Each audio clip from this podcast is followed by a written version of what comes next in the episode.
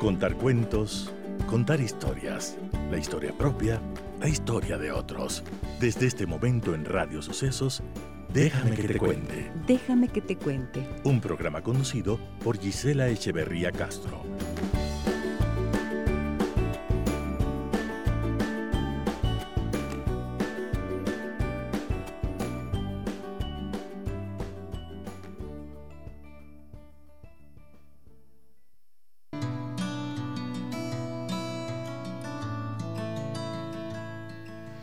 Mantente en paz.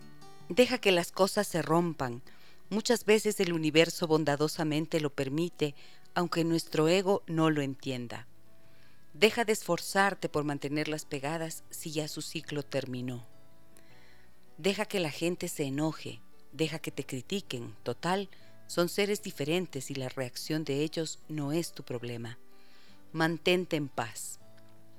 Deja que todo se derrumbe y no te preocupes por el después. Todo es un constante ir y venir, tomar y soltar. Aprende sabiamente de la naturaleza, de las olas del mar y aprende de ti mismo, de tu respiración. Mantente en paz. Es la mente inquieta quien fustiga. ¿A dónde iré? ¿Qué haré? Nadie se ha perdido nunca en el camino. Nadie se quedó sin un refugio. En el universo siempre existe un sendero, una guía, un rutero. Mantente en paz. Lo que está destinado a irse se irá de todos modos. Lo que tenga que quedarse seguirá siendo. Tenlo presente. Por más que intentes retener todo el aire en los pulmones, tendrás que soltarlo o de lo contrario el mismo aire retenido te ahogará. Mantente en paz. Demasiado esfuerzo, demasiada turbulencia nunca es buena señal. Demasiado esfuerzo y turbulencia es signo de conflicto con el universo. Relaciones, trabajos, casa, familia, amigos y grandes amores. Entrega todo a la tierra y al cielo. Cuando puedas, cuida y protege. Riega con amor, asiste y alimenta. Contempla y disfruta. Ora y baila. Pero luego deja que florezca lo que debe y que las hojas secas se arranquen solas mantente en paz. Lo que se va siempre deja espacio para algo nuevo. Son las leyes universales. Y nunca pienses que ya no hay nada bueno para ti, solo que tienes que dejar de contener lo que hay que dejar ir. Recuerda que todo proceso es un aprendizaje para tu vida. Aunque algunos sean menos agradables que otros, siempre su objetivo será dejarte una enseñanza. Recibe toda lección con amor. Mantente en paz. Solo cuando tu viaje termine, entonces terminarán las posibilidades, pero solo hasta ese momento. Así que deja que todo se derrumbe, deja ir, deja ser, nada es estético. El universo está en constante movimiento y tú también. Mantente en paz. Déjame que te cuente. Déjame que te cuente.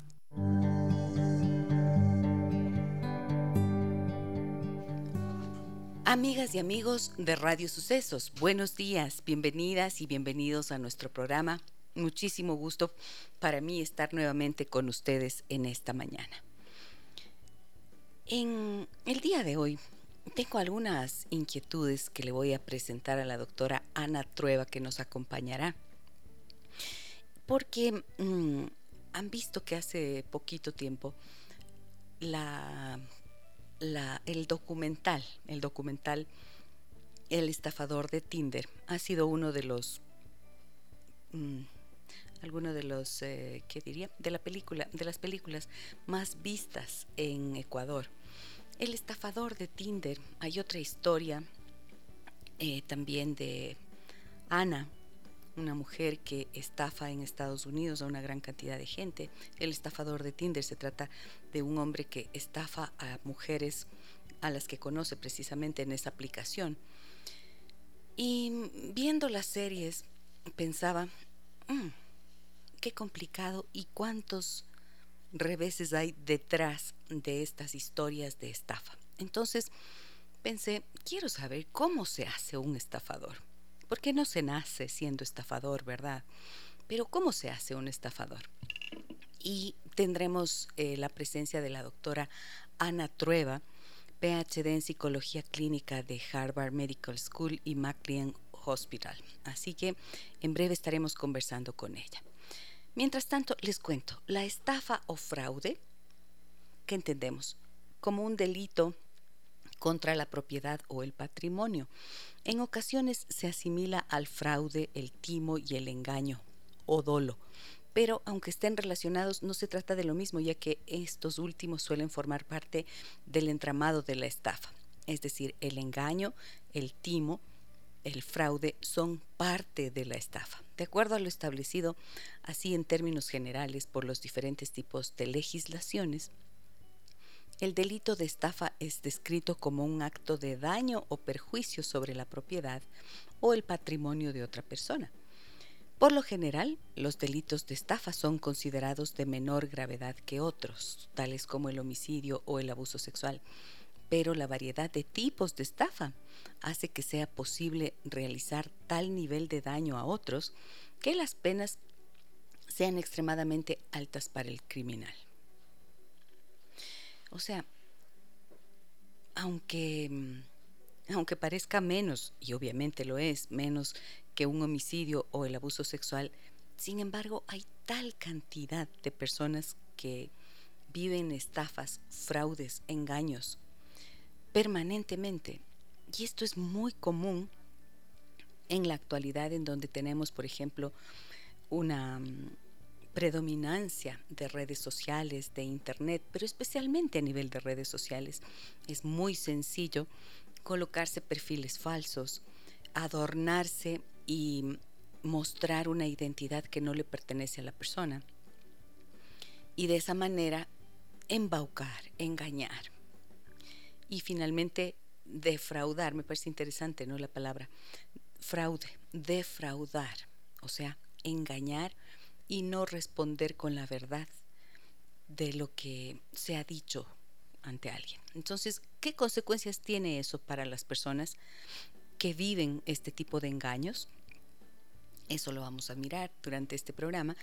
Y también cómo surge, ¿verdad? Porque esto es importante. ¿Cómo surge un estafador? no, no nace, dije hace un rato, se hace en el camino. Y entonces hay que comprender cuáles son esas razones profundas que le pueden llevar a una persona a actuar de esta manera. Estaremos en breve haciendo la entrevista con la doctora Ana Trueba, PhD en Psicología Clínica de Harvard Medical School y McLean Hospital. Eh, ah, Hola, buenos días, Ana, ¿cómo estás? Buenos días, ¿cómo estás?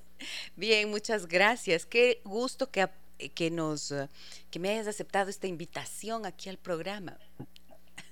El gusto es mío. Muchísimas, gracias. ¿Dónde estás tú? Yo estoy en la ciudad de Boston, en Massachusetts, en los Estados Unidos. Muy bien. ¿Y por qué te fuiste para allá y nos abandonaste? Eh, eh, oportunidades laborales. En verdad, yo me entrené en los Estados Unidos, eh, en, el hospital McLean, aparte de Harvard Medical School, y pues me ofrecieron un trabajo y me decidí regresar, básicamente. Estuve trabajando en la Universidad de San Francisco uh, de Quito como docente e investigadora y continúo eh, trabajando con, con, ellos como investigadora, pero a la distancia ya. Ah, ya. Ah, dime una cosa, tú y yo tal vez no nos conocimos en un curso que hicimos de cómo monetizar redes sociales. Es posible que sí. Estuviste, ¿verdad? Estuviste en ese curso. Yo creo que sí. Yo creo que sí. Con esta muchacha de, ya no me acuerdo el nombre de ella, ¿cómo es? De Cristina Mar. Exacto. Sí. Sí, estuviste ahí, ah, de acuerdo, ya, ya, ya, ya, ya. Bueno, qué, qué gusto. Decía, sí, me suena a mí el nombre y ahora que te veo así, digo, claro que sí, qué bueno. Bueno, entonces, em, entonces, ¿vamos a un corte? No. Puedes ir al corte ahorita, faltan 10 para las 10. No oigo nada. Bueno, vamos al aire entonces, ya vamos a...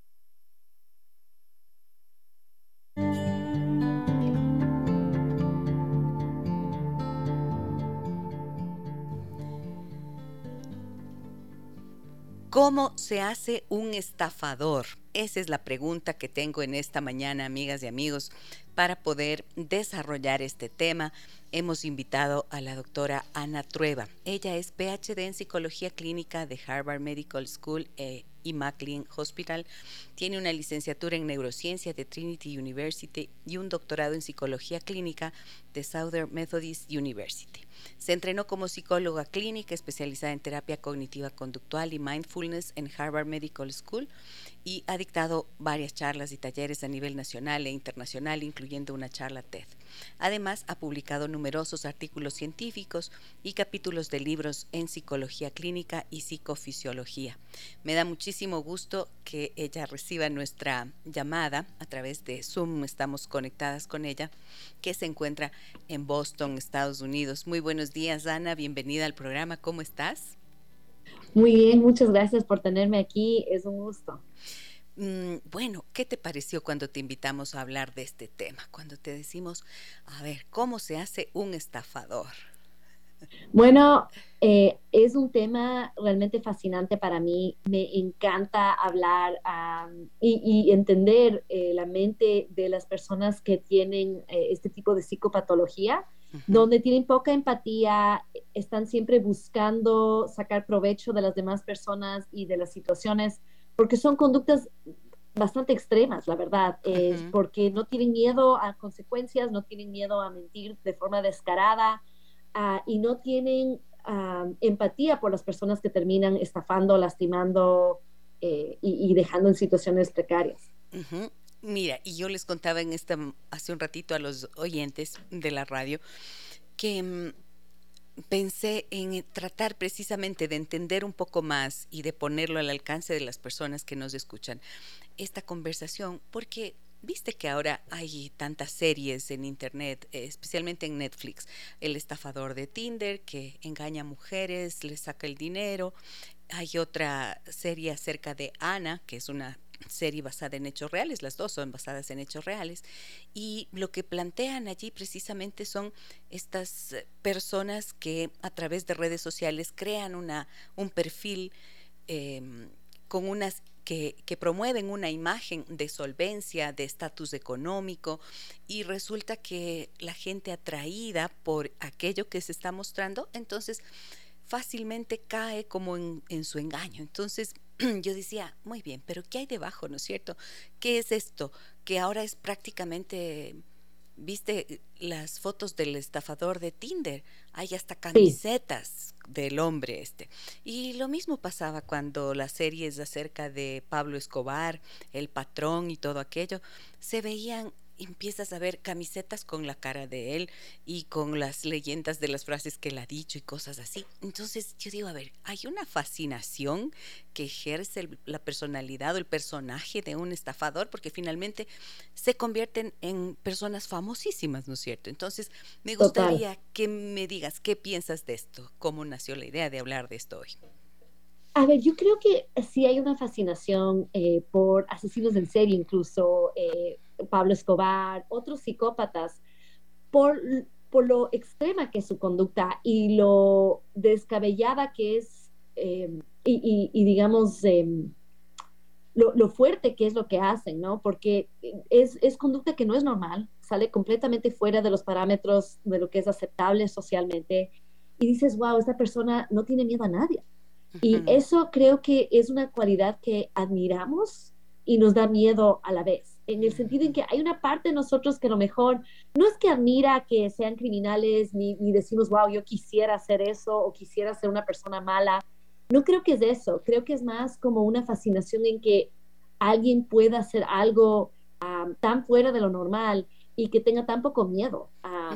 Y una cosa que también hay que tomar en cuenta es que en la sociedad que vivimos hoy por hoy, hay partes de ese tipo de conducta que sí admiramos, en el sentido en que eh, si vemos algunos de los líderes que a veces elegimos, son personas que a sí mismo no le tienen miedo a nada, eh, son personas que se atreven a decir casi que cualquier cosa, eh, que no tienen mucha empatía por los demás y esto todo hace que nosotros les veamos como alguien fuerte, ¿no?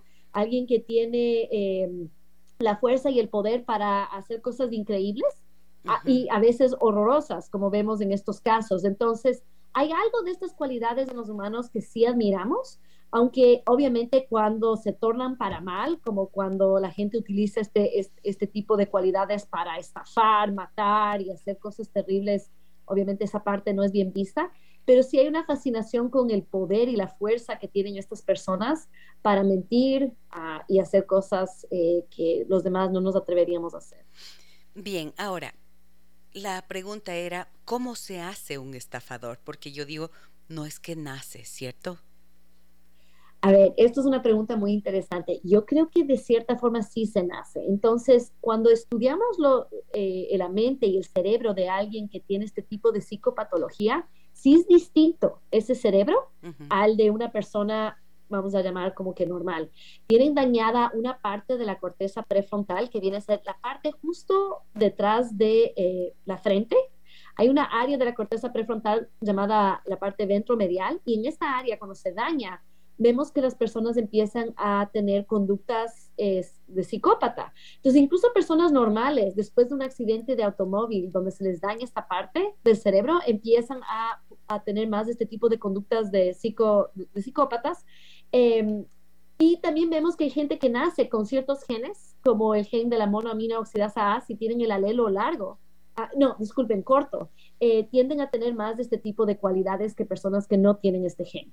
Ahora, eh, no es todo genética, hay personas que nacen con este tipo de como problema genético y no desarrollan psicopatología. Es una mezcla entre tener una vulnerabilidad genética hacia la psicopatología y haber tenido una infancia muy dura, eh, donde hubo em, violencia doméstica, abuso o donde simplemente eh, te ignoraron mucho en la infancia, donde no te prestaron suficiente atención y, capaz tus figuras de apego no te dieron, no te nutrieron con lo que tú necesitabas y no cumplieron con tus necesidades, ahí vemos que ah, las personas ah, tienden a, tener más tendencia a, este tipo de conducta. Ahora, es importante, pero recalcar que no todos los niños abusados, no todos los niños con infancia dura desarrollan este tipo de cualidades. Y por eso digo que es importante entender que tienes que tener una vulnerabilidad genética, es decir, en tu familia tiene que haber este tipo de cualidades ya, ya en su genética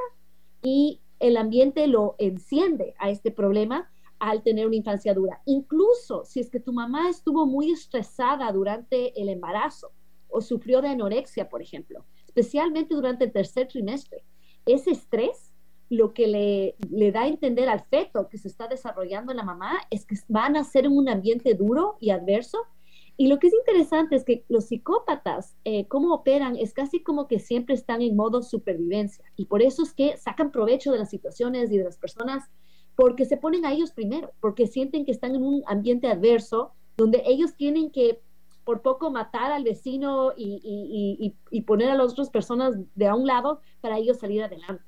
Entonces es un cerebro como que programado para supervivencia casi como en un mundo apocalíptico donde tienes que matarle a tu vecino para agarrar la poca comida que hay. Así es como opera el cerebro de ellos. O sea que sí existen evidentemente factores genéticos, pero la epigenética va a hacer que esto se desarrolle o no se desarrolle, ¿no es cierto?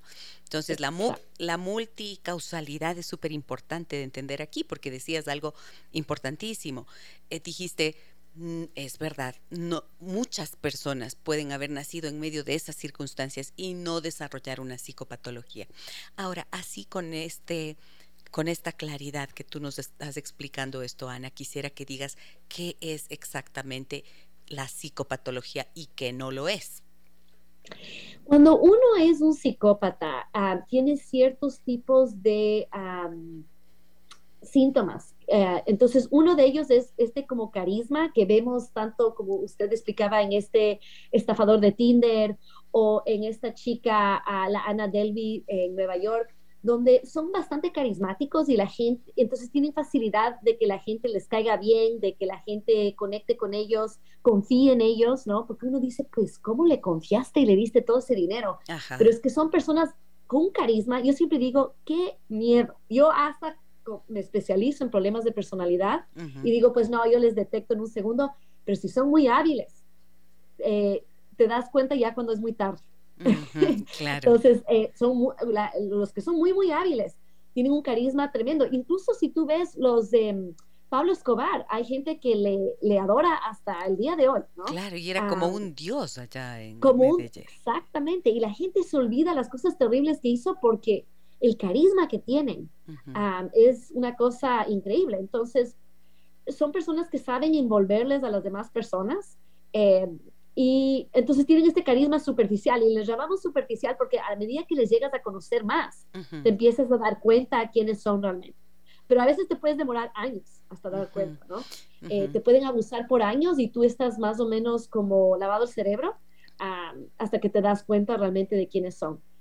Eh, además de eso, tienden a ser personas que son, em, que pueden mostrar emociones, pero son emociones superficiales nuevamente. Y hay, eh, hay algo de literatura que sugiere que capaz no sienten las emociones de la misma forma que nosotros, que no son capaces de amar como las personas normales aman o se apegan a las demás personas, que es más como que ven a, a las demás personas como objetos que, que pueden utilizar más que como personas que uno conecta y ama.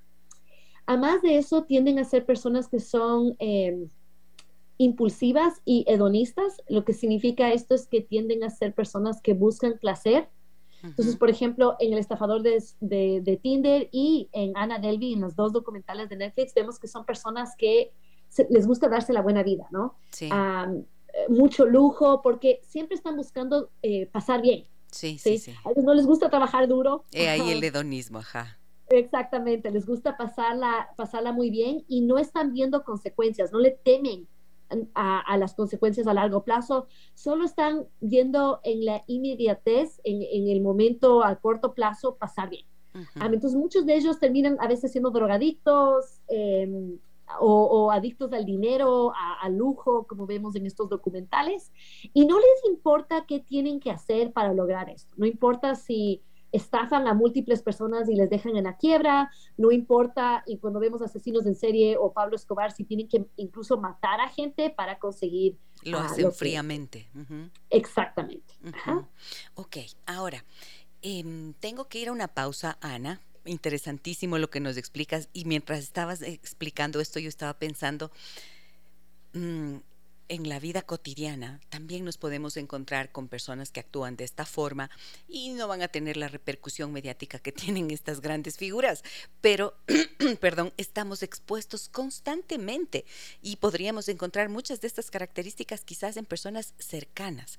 Entonces voy a preguntarte un poco sobre esto a la vuelta de este corte que tenemos que hacer en este momento. Volvemos enseguida, amigas y amigos, con la doctora Ana Trueba. Una pausa y volvemos en Déjame que te cuente. 10 horas, 3 minutos. En el Toyota Fest, encuentra al RAV4 desde 542 dólares, Fortuner desde 694 dólares, Rush desde 372 dólares mensuales y el nuevo Toyota Rise. Todo incluido este 25, 26 y 27 de marzo. Ven con toda tu familia al Toyota Fest en Casa Vaca Granados y llévate tu Hilux en sus versiones 4x2 y 4x4 sin entrada. Este viernes, sábado y domingo en la agencia Casa Vaca Granados. Toyota es Casa Vaca. Aplican restricciones.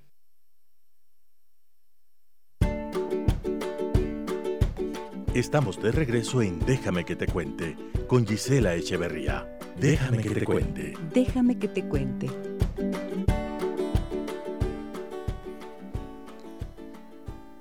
Déjame que te cuente cómo se hace un estafador. De eso estamos hablando en esta mañana con la doctora Ana Trueba. Ella es PhD en psicología clínica y como le acaban de escuchar, eh, parte de su investigación tiene que ver precisamente con la psicopatología. Ahora, Ana, yo te decía antes de irnos al corte que de acuerdo a las características que explicabas, que es fácilmente mm, de encontrar en personas eh, que tienen esta psicopatología. Tú decías, y yo te decía, vaya, también podríamos encontrar esas características en personas cercanas a nosotros. Y mm, entonces, ¿existen niveles de la psicopatología? Unos son... Completamente, sí. Entonces yo creo que este es un tema súper importante, es que todas estas patologías eh, no son una cosa donde es blanco y negro o, eres un psicópata a nivel Pablo Escobar o Ana Delvey o el, o el estafador de, Tinder o, no tienes nada, sino que es un espectro. Puedes tener un poquito de estas cualidades o tenerlas en un extremo. Obviamente estas figuras que vemos en Netflix son personas que son súper extremas, ¿no? Una psicopatología altísima, eh, incluso podemos, eh, incluso con Pablo Escobar, etcétera, vemos a, un extremo, de gente que incluso asesina a, otras personas. Pero estos, estas cualidades se pueden presentar a niveles menos extremos y, como usted decía, en gente que vemos en cotidianamente. Entonces, ¿cómo podemos detectar a gente así? Pues Seguro todos ustedes han conocido a alguien que tiene este carisma superficial, que son personas magnéticas. Entran a un cuarto y pues es como que se ilumina todo el cuarto, son como el sol. Ah, pero tal cual como el sol, si te acercas mucho, te quemas. Te ah, quemas.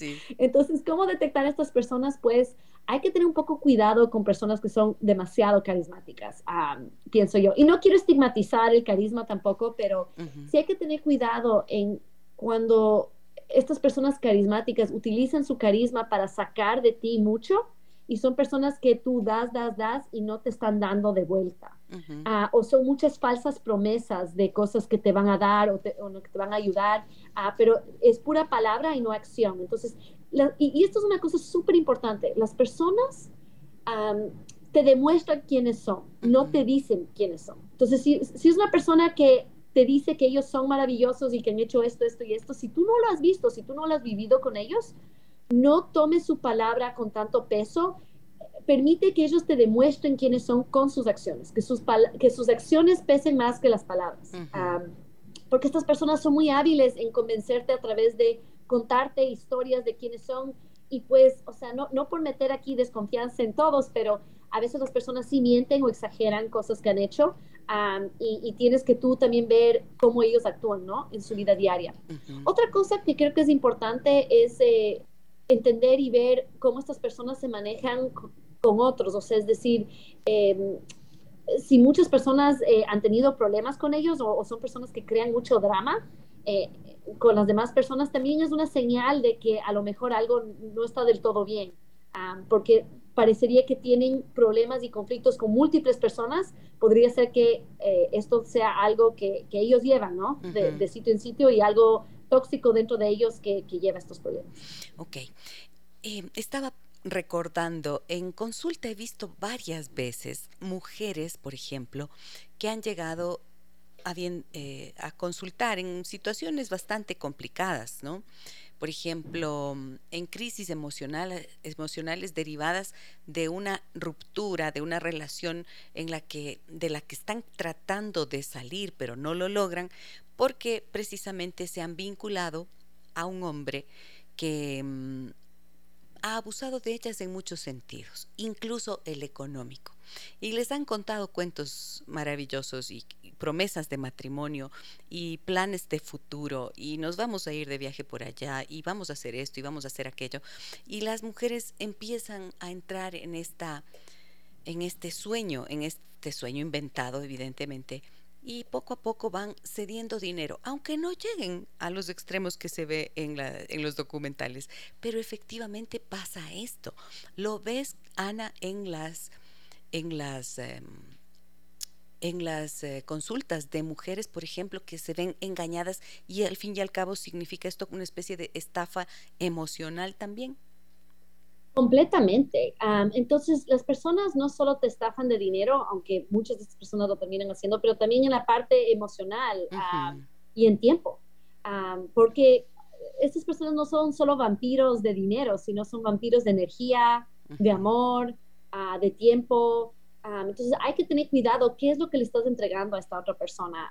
es tu tiempo, tu, tu, energía emocional. Exacto. Em, entonces hay que tener cuidado y que siempre sea balanceado. Yo no digo que uno tiene que entrar en una relación viendo como que en una balanza, ah, yo te di esto, ahora tú me tienes que dar exactamente lo mismo.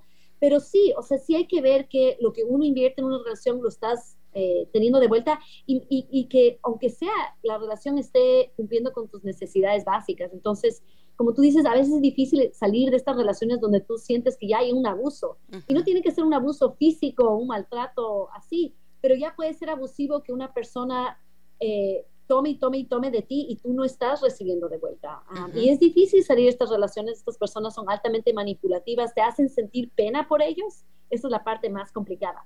Eh, les empiezas a tener pena y te quedas por pena, por empatía, y ellos utilizan tu alta compasión, tu alta empatía para vivir de ti mucho más tiempo y vivir eh, de forma económica, emocional y de muchas otras formas creo que esta es una de las claves más importantes, ¿no? A tener en cuenta.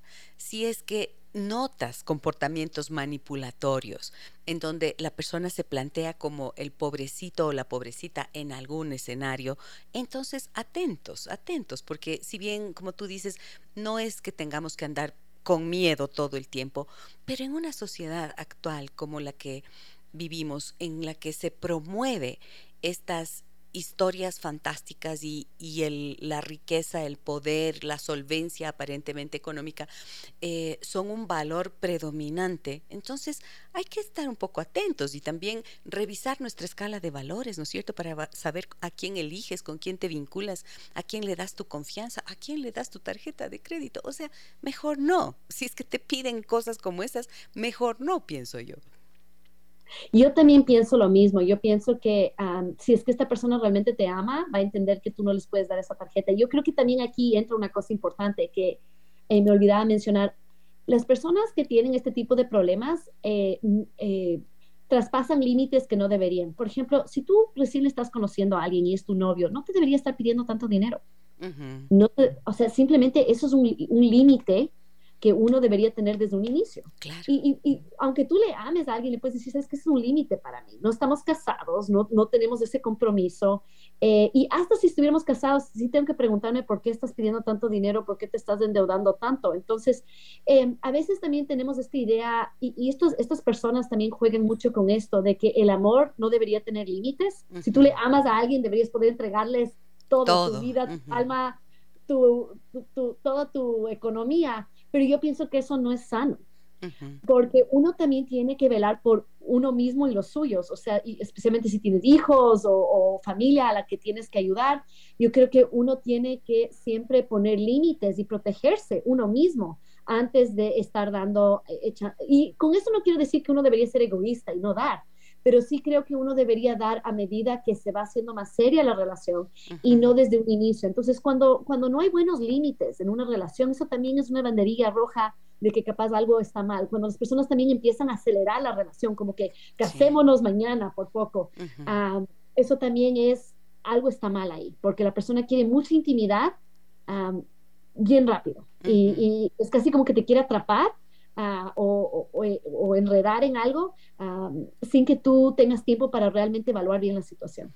Y sin que la relación haya cobrado madurez, ¿no es cierto? Como para una decisión tan grande. Ok, ahora te pregunto esto.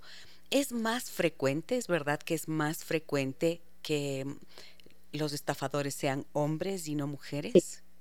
Sí, aunque sí, a ver, sí hay mujeres estafadoras y lo vemos en Netflix y, y sí suceden estas cosas en mujeres también eh, en general, eh, sí es más prevalente en los números estadísticos de hombres. y, la razón es la, siguiente, hay dos cosas aquí. El narcisismo es más prevalente en hombres que en mujeres. Eh, el narcisismo es un, es un problema, un trastorno de personalidad donde la persona es, tiene esta obsesión con su ego y con el éxito, el amor, un amor perfecto, el estatus.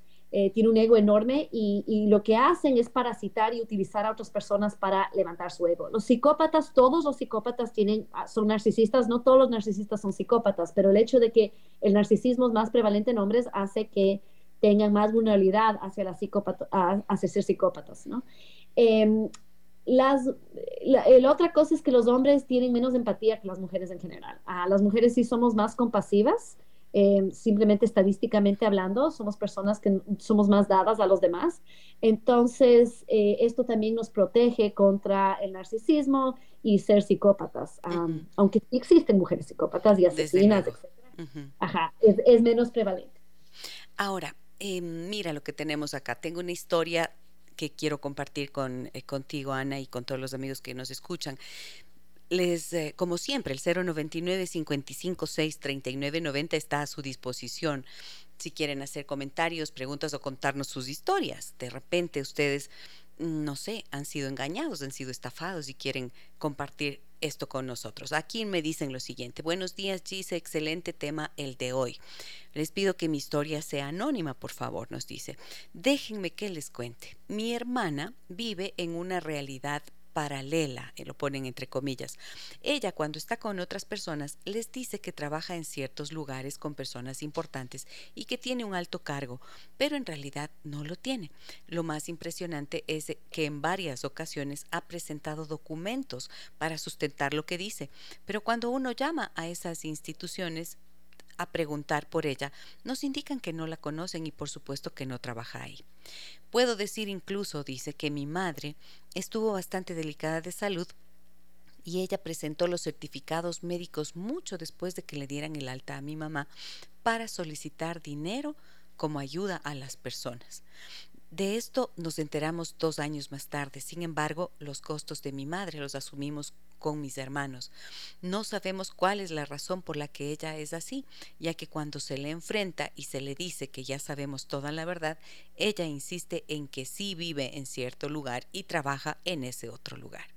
Mi madre piensa que tal vez puede tener algún trastorno.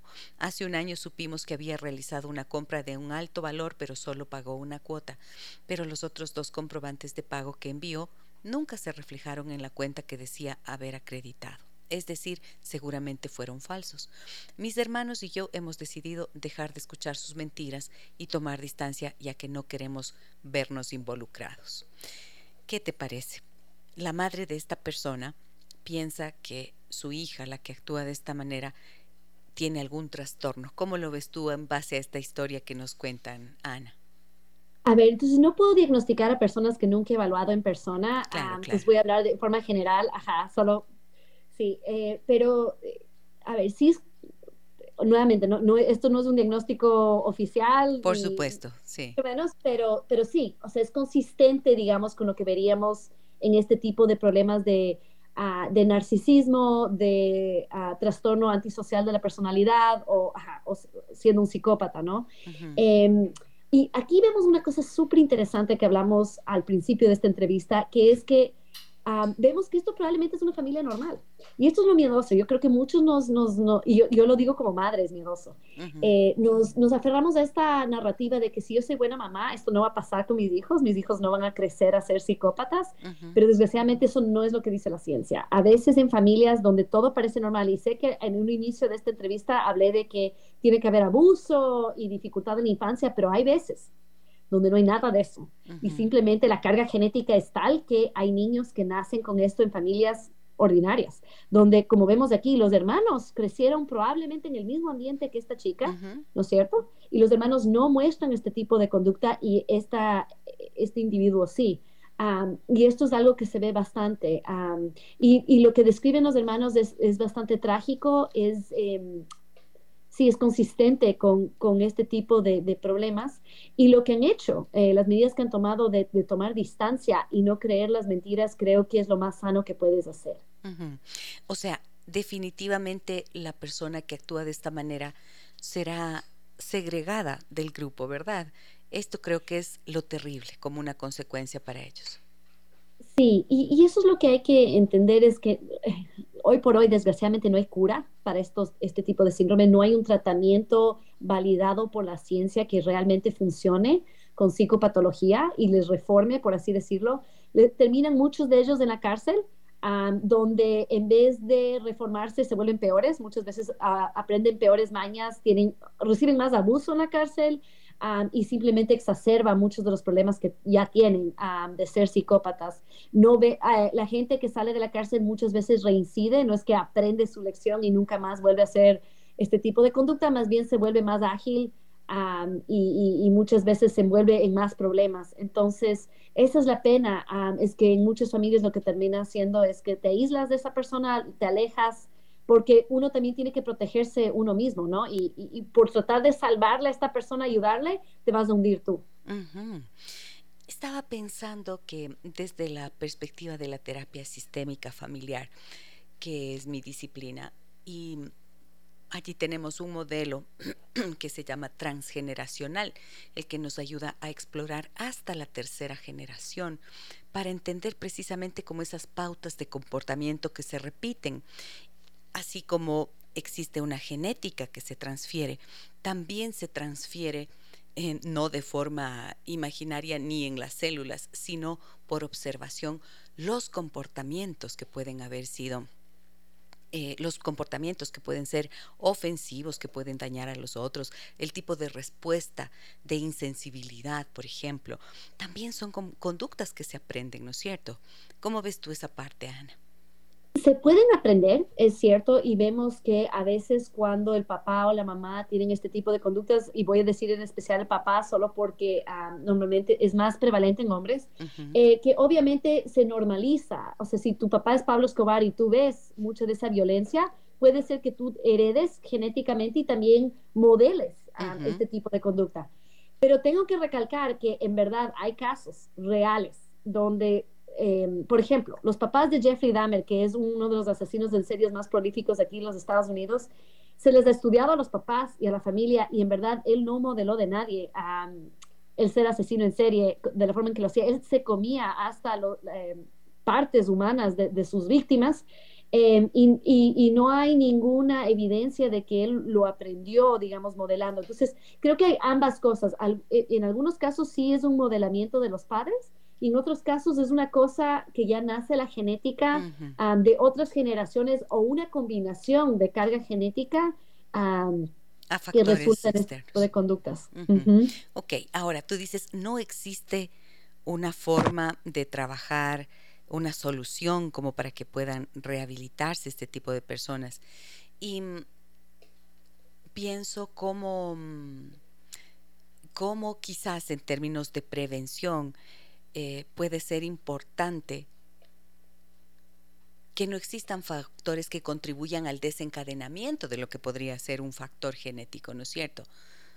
sí, entonces hay cosas que podemos tratar de hacer para, especialmente si hay este tipo de personas en la familia, como ayudar a que la infancia haya buen apego, que sea una infancia sin tanto estrés, maltrato, eh, negligencia, que los niños tengan sus necesidades, o sea, cumplan con sus necesidades, ¿no? Ah, y también que normalmente, a ver, cuando uno es psicópata, eh, empiezas a mostrar este tipo de síntomas a la adolescencia ya para los 15 años probablemente has hecho algo medio grave. Por ejemplo, en el caso de mm, asesinos en serie, muchas veces es matar animales y, empezar a examinarles. Jeffrey Dahmer hacía esto. Jeffrey Dahmer también em, se emborrachaba para ir al colegio. Ya estaba mostrando estos, estos conductas medias como entre hedonistas y, y antisociales. Eh, desgraciadamente, en algunos casos, eh, la psicopatología es tan alta que, por ejemplo, aquí en Estados Unidos tenemos este problema de que entran a los colegios a a disparar. y, a, veces son guambras bien jóvenes, de 13, 15 años. Y nuevamente aquí hay que recalcar que todos son hombres, ¿no? entonces ahí los, a los papás a veces les agarra desprevenidos, o sea, no, se dan ni cuenta que el, niño está teniendo este tipo de, ideas y no están mostrando conductas hasta que es muy tarde.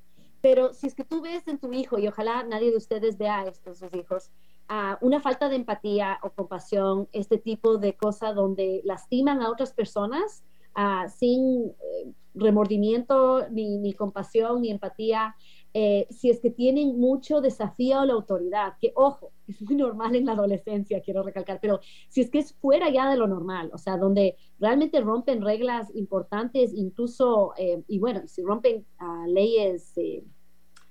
o sea, están en contra de la normativa, fácilmente rompen la norma. Ahí sí, hay que tratar de intervenir lo más pronto posible yendo al psicólogo, em, a, veces dependiendo de qué tipo de conducta, incluso eh, encontrando clínicas donde se pueden hospitalizar. Em, y, intervenciones temprano a veces funcionan dependiendo de qué tan fuerte es la carga. Y requieren medicación, evidentemente. A ver, aquí hay la otra cosa. El medicamento realmente no va a ayudar con la parte de personalidad, ah, ni, les va a dar empatía. Puede ayudar con síntomas de depresión o ansiedad o bipolaridad que podrían estar exacerbando. Por ejemplo, en un periodo maníaco, si esta persona sufre de bipolaridad, podría ser que las conductas se vuelven más extremas. entonces, el medicamento puede ayudar a que se regule algo de esto, pero definitivamente no va a ser lo único, ¿no? Entonces yo creo que encontrando formas en las cuales estos chicos pueden canalizar este tipo de cualidades de personalidad de forma positiva, como dándoles posiciones de liderazgo, ayudándoles a que encuentren otras formas de posicionarse, encontrar estatus en la sociedad, que es lo que siempre están buscando, ¿no? Estatus, poder, pero de forma sana, sin ah, romper leyes, sin lastimar a otras personas. Ah, porque siempre hay formas de encontrar estatus y poder en la sociedad que no es a través de lastimar a los demás. si, ellos pueden encontrar formas de explotar más bien sus propias cualidades en vez de explotar a otras personas, si, logramos, por ejemplo, ayudarles a que exploten su creatividad, encuentren formas sanas de utilizar su inteligencia emocional y social, ese carisma de forma positiva, capaz les logramos enrumbar de otra forma. A mí me gusta hacer una diferencia entre el ser y el hacer. Y pienso que aquí, en el caso de la psicopatología y desde también desde la perspectiva sistémica, se entiende que hay una bio un cuerpo en donde está precisamente ese cerebro en el que quizás a nivel del lóbulo prefrontal puede estar, puede haber este daño que tú nos explicabas. Y luego está el bio, el psico, ¿no es cierto? Esta mente en donde pueden haber un registro importante de situaciones y experiencias dolorosas. Y está también el biopsico sociocultural, es decir, aquellos valores de la cultura, aquellas creencias del eh, aquel sistema de creencias, mejor dicho, de la cultura que va de alguna manera a contribuir a que mm, a que todo se sume y dé como resultado una conducta, un comportamiento. Pero también hay una dimensión espiritual que nosotros contemplamos en este bio, psico, sociocultural y espiritual que es desde la perspectiva sistémica un individuo. Entonces, pienso, el ser, el ser de estas personas también es un ser sensible. Hay un self sensible, ¿cierto? Y actúan de forma que es inapropiada. Entonces, ¿no sería esta una Mm, no nos daría esto quizás una esperanza, no para que dejen de matar y que, y que salgan a la calle y estén libres, sino como para que también esa persona de alguna forma pueda ser vista a través de los ojos de la compasión. Definitivamente, mira, yo creo que aquí hay una cosa súper importante y va a sonar extremo lo que voy a decir, pero yo sí pienso que estas personas no escogieron ser quienes son. Ah, desde un punto de vista legal, son responsables de sus conductas y como sociedad tenemos que responsabilizarles de, lo que han hecho porque lastiman a las demás personas. Y como usted dice, yo sí creo que tenemos que tenerles encerrados, aunque la cárcel no es un ambiente propicio para que se reformen, como había dicho, yo tampoco pienso que deberíamos dejarles libres. O sea, tienen, o sea, deberíamos reformar las cárceles, es lo que yo realmente pienso, pero sí hay que tenerles encarcelados Ah, porque lastiman a las demás personas. O sea, cuando, no pueden reconocer esos límites. Verás, y esta es la cosa interesante. Ellos saben que están haciendo mal, igual lo hacen. Esa es la parte complicada de ellos. Pero como usted dice, yo creo que ellos no escogen quién, ser quienes son. Es decir, ellos no escogen tener estas inclinaciones ni, ni esta, esta cosa dentro de ellos, esta urgencia por matar, por eh, dominar, porque mucho de, esto de asesinar es querer dominar a la otra persona, al igual que a los estafadores, lo que están buscando es estatus, pero esta hambre, esta, esta necesidad de estatus a, costa de lo que sea, no es creo que algo que ellos piden en la vida, o sea, ellos no, no creo que ellos querían ser así, es lo que les tocó. Ah, y, lo vemos, podemos ver en nosotros mismos, nosotros todos tenemos defectos que hubiéramos querido no nacer, o sea, no tener. Por ejemplo, yo soy una persona despistada y quisiera no tener, ser tan despistada, no sé si me explico, quisiera ser más organizada. Eh, y yo veo que hay gente que le nace mucho más natural, ser organizado y ser más enfocado. Y admiro eso en ellos, pero yo siempre, toda la vida, a mí me cuesta más, me cuesta más. Siempre voy a tender a, a, ser más despistada y desorganizada que, que otras personas. Es, es, mi tendencia, ¿ya? entonces yo creo que ellos también, yo creo que no es que no es la vida que hubieran querido y no creo que ellos escogen ser así, solo que les gana. y esto es algo que vemos también en adicciones, donde ahora los nuevos estudios científicos ven a las adicciones como una enfermedad, donde la adicción como toma control del cerebro. O sea, la persona ya no tiene libre albedrío, no está escogiendo ya, casi que. Eh, es una cosa ya más grande que ellos. y yo creo que esto es lo mismo en, en, los asesinos y sí hay que tenerles compasión. Y yo, por ejemplo, gente que incluso me ha lastimado a mí en la vida, les puedo ver con compasión, pero igual de lejos. Yo creo que ahí, hay no puedes seguir dando tu, tu confianza a alguien que te ha lastimado de esa forma. Exactamente, porque ellos se, se, agarran de esa pena que uno les tiene para lastimarte más o usarte más. Entonces uno tiene que a la distancia tenerles pena, ah, pero, no, pero no acercarse, no, no dar más de ti. Ok, mira, eh, me parece importante algunas preguntas que nos han llegado. Dice Janet, dice, buenos días, felicitaciones programa, por el programa. Una pregunta, ¿los niños con TDAH podrían llegar a ser personas con estos problemas? O sea, atenti. A ver, eso es una excelente pregunta. Excelente pregunta, sí. Sí, entonces sí se ve, a ver, el problema es que los niños con T, uh, el, el, voy a decir, eh, con el, trastorno, de déficit de, atención. Entonces, en la infancia, cualquier problema de salud mental va a presentar un problema atencional, ¿ya? Entonces, si tu niño sufre de ansiedad, depresión o, de, o es psicópata o, con tendencias de psicópata, va a mostrar déficit de atención. Pero eso no significa que el déficit de atención, eh, que los niños con déficit de atención tienen más propensidad a esto, sino que cualquier problema de salud mental va a presentar un déficit de atención. Y para aquellos de ustedes que nos están escuchando, seguro ustedes han notado que cuando estás deprimido o ansioso, ¿Qué sucede con tu capacidad de concentrarte o poner atención? Se va al diablo, ¿no es cierto? Es mucho más difícil concentrarse y prestar atención cuando uno está sufriendo emocionalmente. Entonces, en niños, como ellos no nos pueden expresar bien qué, qué les está pasando, lo que notamos como adultos es ese déficit de atención, ¿no es cierto? Y por eso es que es tan difícil diagnosticar y vemos tantos niños con déficit de atención, es porque realmente como psicólogos y como sociedad eh, muchas veces ponemos esta etiqueta amplia porque es lo que vemos. O sea, el niño no está prestando atención eh, y si le comparamos con sus compañeros, eh, está teniendo este déficit. Entonces, hay un grupo de niños que tiene el trastorno de déficit de atención. Y eso es lo único que les está sucediendo. No tienen ansiedad, no tienen depresión, realmente tienen este trastorno, pero hay otros niños que tienen realmente ansiedad y depresión que se va a presentar más adelante y, pero presentan más este déficit de atención porque de niños no te pueden verbalizar que están deprimidos o ansiosos. entonces, asimismo, eh, problemas conductuales como los que vemos en personas con narcisismo o que son psicópatas, eh, a veces se pueden presentar como problemas atencionales de niño, pero sí quiero decir que solo los niños que tienen problemas atencionales y realmente están rompiendo las reglas del colegio, y, están ah, eh, rompiendo las leyes de forma que, y, de forma como con cara dura, sin em, arrepentirse, sin mostrar pena ni arrepentimiento. Esos son los niños que uno dice, bueno, aquí capaz algo más está sucediendo. No que ustedes deberían usar eso como una forma diagnóstica de decir este niño claro, para nada. Ni vayan a colocarle etiqueta de pronto a todo el mundo, claro hay que tener cuidado con eso también. Pero si es un niño que a lo mejor hay que darle más atención psicológica que un niño que solo está teniendo dificultades concentrándose en el colegio.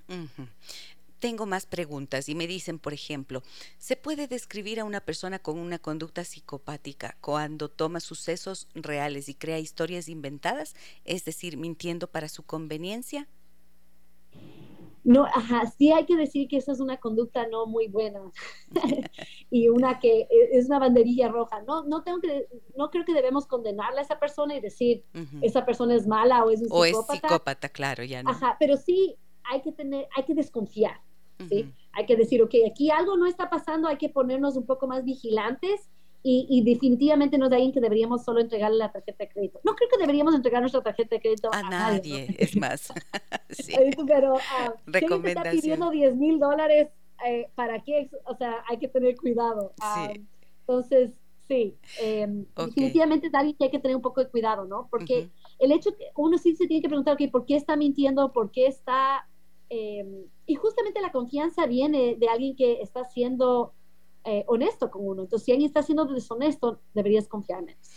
Hola Gise y Ana, me dicen felicidades por este gran programa. Soy Manu y me gustaría saber si hay alguna forma para saber que estamos en presencia de una persona con estas características, algo que sea más allá de la simpatía.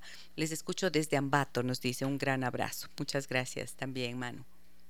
Entonces, a ver, creo que ajá, el ser carismático o simpático es una de esas cualidades. El mentir mucho sí es otra cualidad el, el tener muchas de estas historias fantasiosas, grandiosas, el siempre estar buscando los halagos de las demás personas o la validación, también es una cosa que hay que tener un poco de cuidado. Ojo que ninguna de esas cualidades por sí sola significa algo terrible. Claro. Em, hay personas maravillosas que son altamente carismáticas y, y hacen excelentes líderes. Es más, muchos de nuestros presidentes son gente altamente carismática y no todos son malos. Eh, malas personas. Eh, también personas que ustedes ven que utilizan a las demás personas. Yo creo que eso siempre es como una, una fea cualidad. y a ver, ¿qué más podría ser? personas que crean muchos dramas, sí son personas que hay que tener un poco de cuidado, que ustedes ven que salen de una situación a otra, siempre hay drama. es como que no, no, no pueden mantener amistades por mucho tiempo, como que siempre hay un drama ahí que, explota, eso también a veces es un signo de que algo no está del bien del todo. Ah, otras cosas, perdón. El ser celoso, controlador también no es una buena señal. Eh, porque el controlar a otra persona es una forma de dominar y algunos psicópatas sí utilizan eso como una forma de después controlar tu dinero, tus finanzas y abusarte entonces, el, ah, el querer como alejarte de seres queridos y amistades, por ejemplo, el, no permitirte llevarte con cierta gente, el controlar lo que haces durante el día o que mandes tu localización y tengas que decir a la persona dónde estás todo el tiempo, todas esas cosas son ah, pésimas señales. Ahora, eh, Pilar dice, mira, algo súper importante, nos dice, felicitaciones por el programa, sería interesante observar el perfil del estafado. ¿Se puede hablar de una suerte de codependencia?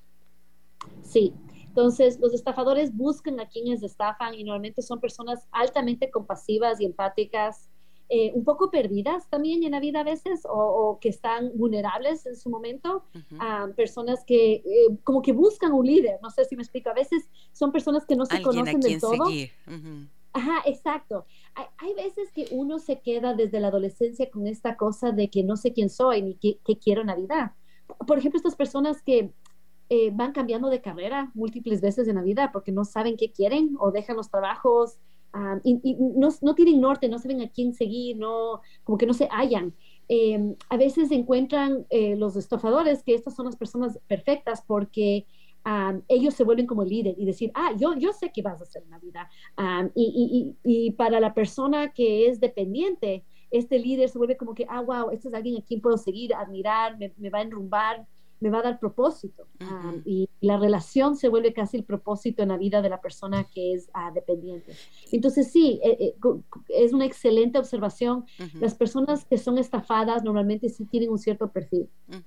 Y creo que también allí hay una cosa que es eh, característica de quien se deja estafar, ¿verdad? Que es como yo adquiero valor no, no tengo conciencia de mi propio valor, pero adquiero valor al estar relacionada con esta persona tan carismática, tan poderosa.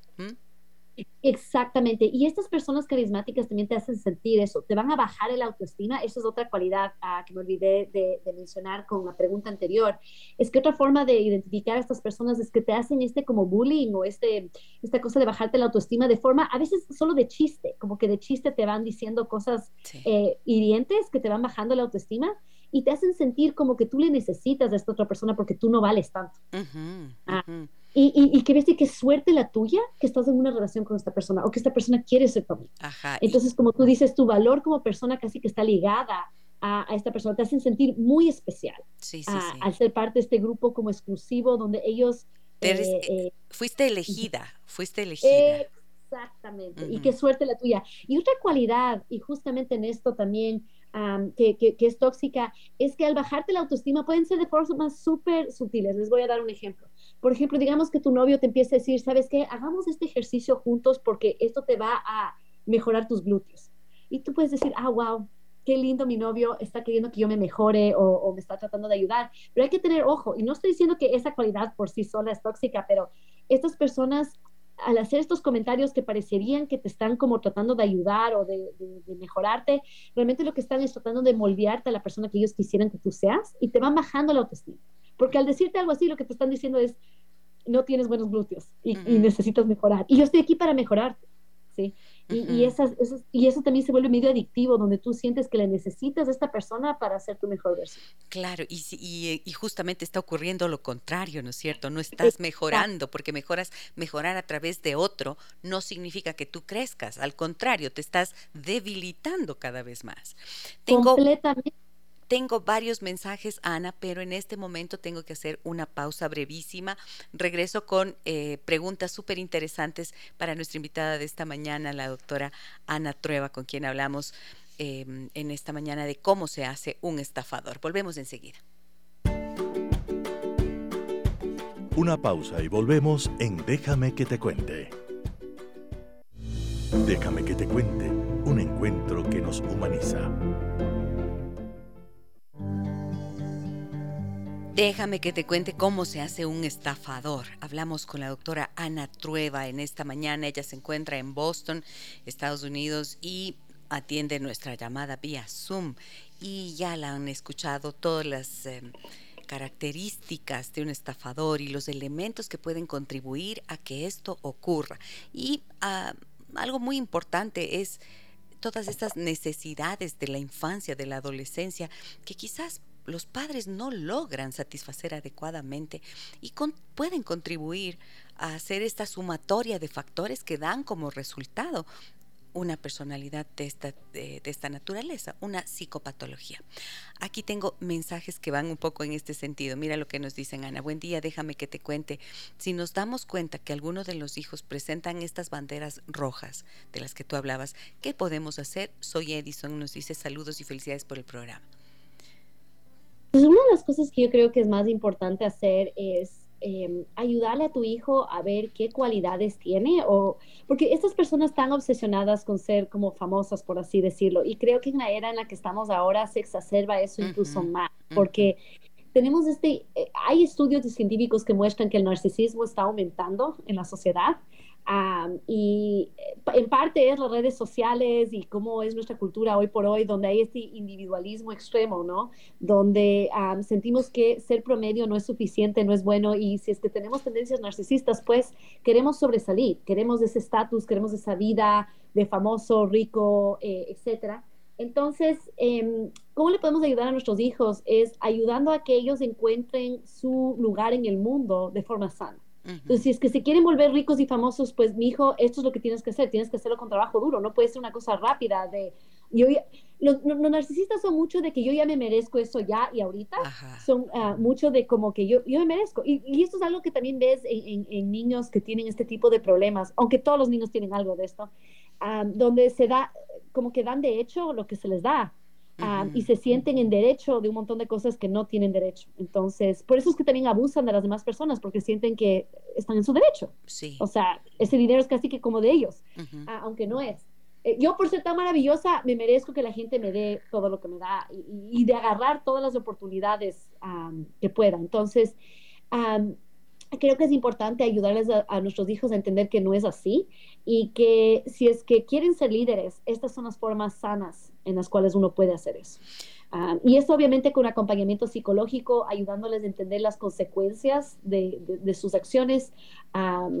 Y también estar muy pendientes, hay que estar eh, bastante involucrados. Los adolescentes a veces tienen vidas secretas en las redes sociales. Sí, no y hay que tener un poco de cuidado qué exactamente están haciendo. Por ejemplo, en los estos asesinos que han entrado aquí en Estados Unidos a colegios a, asesinar a sus compañeros y a sus profesores, eh, muchas veces se encuentra que han estado buscando en Google a otros asesinos y, cómo lo hicieron ellos y empiezas a ver como que si hace, si ves su historial de Google, ves que están haciendo ya su investigación para, para, para hacer este tipo de, de actos, ¿no? De violencia. Entonces, estar pendiente que si tu adolescente tiene armas, está acumulando cuchillos, está involucrado en drogas, está...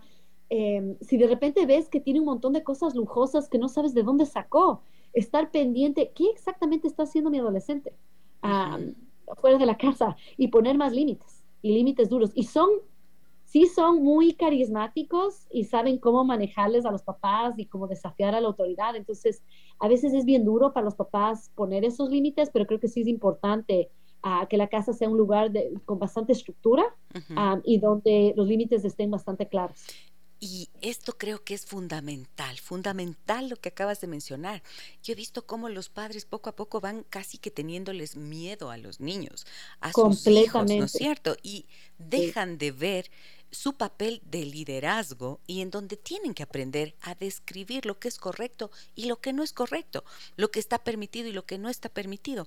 Si no somos los padres los que enseñamos estas nociones fundamentales, difícilmente los niños lo van a aprender y justo ahí ocurre lo que tú mencionabas. Se encuentran con tal cantidad de información en Internet, incluso personas, influencers a los que siguen, pero que promueven otro tipo de valores distintos a los de la familia. Y por eso Completamente. no... ¿verdad? Sí, y sabes que también hay que tener cuidado como papás. Yo veo a veces que los papás a veces les, les comentan estas cualidades de como acribillar a los demás, porque dicen, ah, mi hijo no va a ser abusado, no sé si me explico, no va a ser pasivo, va a ser un como ganador. y yo creo que es importante em, eh, más bien promover la calidez y la amabilidad y el ser como más consciente y empático con las demás personas y no tener tanto, y, a veces los papás que tienen algo de rasgos de narcisismo no se dan cuenta que están fomentando esto en sus hijos. Por ejemplo, a sus hijas mujeres les, les están constantemente comentando de su apariencia física ah, y de la importancia del dinero y del éxito y del estatus social, ah, porque los papás también valoran eso. Eh, pero si es que tienes hijos con este tipo de, como tendencias, puede ser una mezcla explosiva el recibir de tus papás. Sí, lo más importante es el éxito, el dinero, el tener los relojes eh, y, como el auto y, este estatus en la vida. y, el ser atractiva y, todos estos valores superficiales, a veces como papás no nos damos cuenta que estamos también transmitiéndoles eso a nuestros hijos. Correcto. Como que eso es lo más importante, ¿no? Claro. y si tus hijos tienen ya un poco de estas como tendencias, se puede exacerbar de una forma, ah, porque los hijos capaz piensan que ellos para conseguir la validación de los papás se tienen que volver ricos y famosos y, y, no importa cómo lo consiguen. Exacto. Y esto creo que es tan necesario cuestionar y revisarnos nosotros, porque un poco a mí lo que me suele preocupar es que se tiende a ver al niño como el problema y en, en, realidad lo que estamos viendo es el resultado de algún problema. La conducta que puede ser poco compasiva, es importante revisar en familia, ¿no es cierto? ¿Qué, qué modelos hemos dado nosotros en ese sentido? Y como tú dices, en realidad, eh, en cuanto a nuestra escala de valores, ¿qué es lo más importante para la familia? ¿El tener o el ser? El tener mucho dinero, el tener acumulación, el tener fama, prestigio y no sé qué, que no es que estén mal por sí mismos, pero si es que eso es lo único que importa, entonces el mensaje que se envía a los hijos puede llegar distorsionado, porque como adulto quizás lo puedes regular, pero cuando eres pequeño no, y vas por allí, entonces em, dejando de ver que hay cosas que son más relevantes en la vida que el ostentar, porque esta es una cultura de la ostentación finalmente, ¿no? Y a través de las redes sociales eso es lo que se ve. Un Instagram en donde ostentas aquello que a veces ni tienes y terminas viviendo y convirtiéndote en un estafador a veces hasta de ti mismo. Completamente, así es. Yo, yo también pienso lo mismo y pienso que Ah, tenemos un montón de responsabilidad en las redes sociales, creo yo, ah, y, me incluyo yo, yo utilizo las redes uh, y tengo mi plataforma en redes sociales, pero creo que sí es importante usarlo de forma consciente, eh, fomentando eh, valores que queremos eh, aumentar en la sociedad, porque el problema es que las redes sí se están yendo más hacia cosas y valores superficiales y, y, todos estamos como envenenándonos con más de estos valores superficiales eh, y, especialmente, por ejemplo, Ana Delby, eh, realmente lo que es, es, es, una persona que quería volverse una super influencer, obviamente rica y famosa, tratando de tener esta vida de ultra lujo rápido, ahorita, eh, en vez de hacerlo de la forma que correcta y honesta, que es haciéndolo de a poco, sin estafar y trabajando duro para obtener resultados. Entonces, yo creo que yo, como papás deberíamos estar fomentando el trabajo duro y no el éxito. Entonces, para darles un ejemplo, en vez de estarles diciendo a mis, por ejemplo, yo he visto a papás que dicen, qué inteligente, mi hijo, sacaste 100 en el examen de matemáticas. En vez de decirle eso, decirle, mi hijo, te felicito, te vi trabajar tan duro para estudiar para este examen. Y en vez de premiar el resultado o el éxito, más bien premiar el trabajo duro. El Porque capaz, que se ha hecho para si tu hijo es súper inteligente, capaz entró al examen sin estudiar, pero no deberíamos decirle felicitaciones por eso. Porque él, la inteligencia a veces es algo que uno nace con esas habilidades de matemáticas, etcétera. Hay gente que tiene don de eso. Ah, y eso no es algo que la persona escogió ni trabajó por. Entonces, o sea, le puedes felicitar y decir que bien mi hijo sacaste 10, pero no deberíamos, eh, creo que deberíamos felicitarle más al hijo que capaz sacó un 8 o, o una B, ah, que trabajó, que estudió más. Si me explico? Capaz, que se esforzó, por, claro, por el esfuerzo realizado. Exactamente. ¿Qué tal si estaba fallando en matemáticas y ahora al fin sacó un 8? Eso deberíamos felicitar más que alguien que siempre está sacando las mejores notas sin estudiar, porque eso es superficial a la final. El, resultado de la nota es superficial, lo que es importante es que la persona eh, aprende los valores de trabajar duro, de esforzarse y de aprender. Ah, de, frustrarse en el proceso de aprender y, aprender a sobrellevar eso, eso es lo que deberíamos estar fomentando como papás. Ah, y tener cuidado de, nuestros comentarios alrededor de éxito, dinero, etc. Tania Espinosa nos dice, hola, me gustaría saber cómo apoyar a un niño de 5 años que muestra cero empatía, cero remordimiento y placer en el sufrimiento de los demás.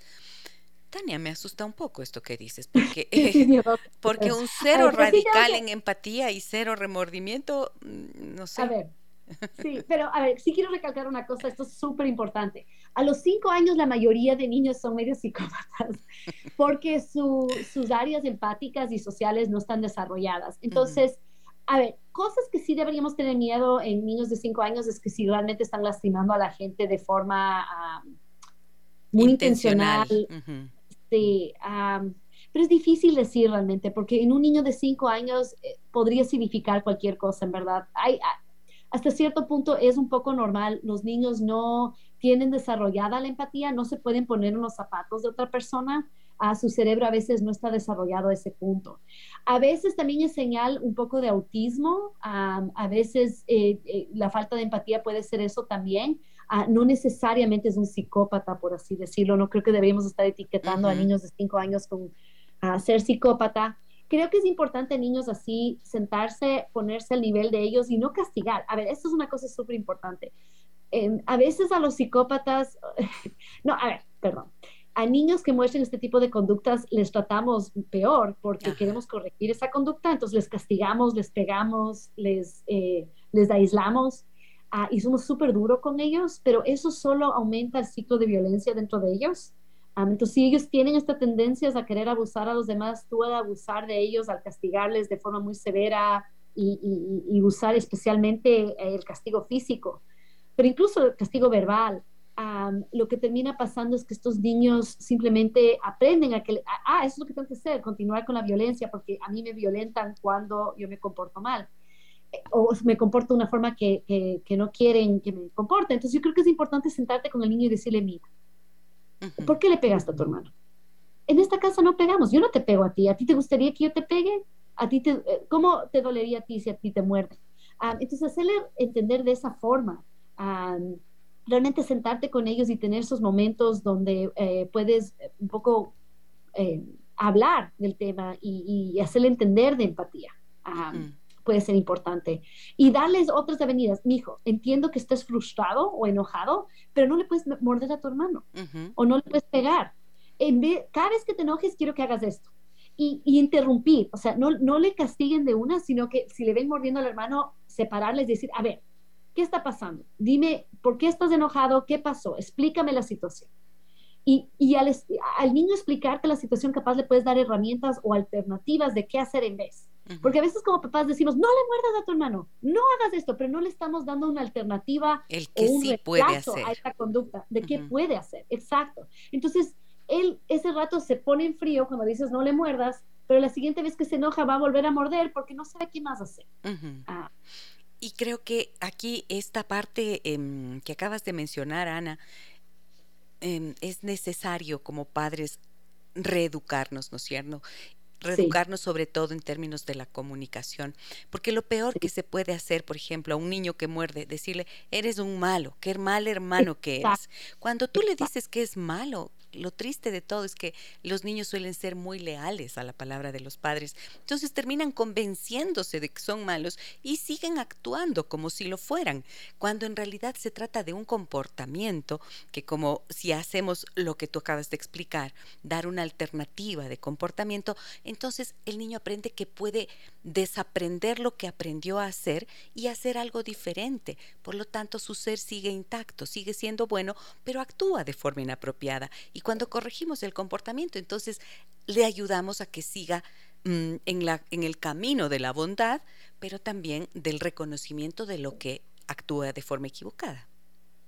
Completamente. Yo creo que esto es súper importante porque en verdad, em, creo que el etiquetarles a los niños desde chiquitos es muy problemático, lo pueden internalizar, se puede volver parte de su autoestima y también hay que entender que mientras más mal se sienta un niño, más mal va a actuar porque uno necesita energía positiva para hacer cambios. Ah, y muchos de estos niños que pegan, muerden, etcétera, es una falta de regulación emocional. No es que son malos, es que no, saben cómo regularse. Entonces, nosotros como papás tenemos que ayudarles, enseñarles a cómo regularse de forma positiva en vez de negativa. Porque ese mismo niño después capaz usa drogas para regularse emocionalmente, para escapar o ahogar sus penas en vez de usar herramientas más positivas como el ejercicio, el ir a terapia, el ir a hablar con un amigo acerca de lo que le está molestando. Muy bien. Muchísimas gracias, Ana. A ver, tengo uno que por favor necesito que lo responda. Mira, el último mensaje que dice, quería compartir con ustedes que de cinco hermanas tenemos una a la que siempre todo en la vida le ha tocado cuesta arriba.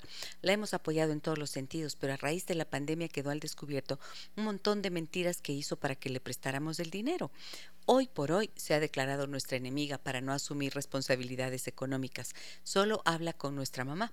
¿Estos rasgos son psicopáticos o sencillamente se dejó conocer su irresponsabilidad? A ver, creo que es muy difícil decir esta persona es una psicópata porque mintió una vez o, no, o, incluso si está... O pidió el dinero mintiendo, ajá. Ajá, exacto. Creo que aquí hay una cosa súper importante que me olvidé de mencionar y ojalá todos lo escuchen solo para que no se queden con una mala idea de los psicópatas y de estas personas. Es que una, un incidente de esto no te hace psicópata. Tiene que ser una conducta repetitiva a lo largo de tu vida en diferentes contextos. Porque a veces uno cuando está en desesperación, por ejemplo, si yo le veo a mis hijos que no tienen que comer, a lo mejor yo también miento para que me den dinero porque no quiero que mis hijos mueran, no sé si me explico, ah, o, pasen o, pasen un momento complicado. Entonces, si a un ser humano uno le somete a suficiente estrés o a un momento, pero así desesperado, uno a veces sí hace cosas desesperadas en esos momentos. Por ejemplo, uno dice, yo nunca asesinaría a alguien, pero capaz si un asesino está a punto de matar a mi hijo, yo le defiendo y le mato. Ah, entonces yo creo que sí hay que entender que uno puede mostrar estas conductas en momentos extremos ah, y no necesariamente significa que tú eres una mala persona o un psicópata, ¿no? Entonces yo creo que lo que es importante entender en este caso es si es que esta conducta es un patrón o fue un incidente aislado donde la persona estaba desesperada y no sabía qué hacer. Ah, creo que eso es importante. Ana, muchísimas gracias por tu tiempo, por acompañarnos en esta mañana. Creo que ha sido eh, muy interesante e ilustrador, mm, con mucha claridad explicado este tema y yo confío en que las personas que nos han escuchado puedan también tomar las partes que son relevantes dentro de lo que puede ser útil para educar adecuadamente a los niños para proteger su infancia, para proteger su corazón, para proteger su cerebro inclusive y para que eh, se pueda guiar. Y si es que llegan a observar comportamientos que son delicados, preocupantes, que busquen la ayuda necesaria. Te agradezco tanto por tu aporte el día de hoy. Muchas gracias. Muchas gracias a ti. Eh, encantada de la vida. Espero poder contar contigo en otra oportunidad y te dejo un abrazo muy grande. Por supuesto, un abrazo a ti también. Muchísimas gracias a la doctora Ana Trueba, con quien hemos desarrollado esta conversación tan interesante. Amigas y amigos, ella está en eh, Boston, en Estados Unidos. Y bueno, ya la han escuchado. Pueden volver a escuchar este programa. Está en el muro de Facebook. Allí me encuentran como Giselle Echeverría Castro y también lo podrán eh, escuchar en Spotify en esta tarde el podcast de tal manera que si se lo perdieron, allí lo pueden volver a oír. Gracias también a todos ustedes que nos eh, escuchan y que nos acompañan, a quienes escriben sus mensajes, a quienes están en el silencio y están haciendo a la vez parte de esta comunidad de personas interesadas en su desarrollo personal y en el mejoramiento de sus relaciones de familia. Un abrazo muy grande a todas y todos. Mañana es viernes, viernes, sí, ¿no? Viernes de banda sonora, viernes de banda sonora y... Mm, les tengo una sorpresa preparada para todos ustedes. Un abrazo muy grande, soy Giselle Echeverría. Hasta mañana. Las historias que merecen ser contadas y escuchadas. Historias que conmueven, historias que inspiran. Mañana, desde las 9 y 30, déjame que te cuente. Déjame que te cuente. Con Gisela Echeverría Castro.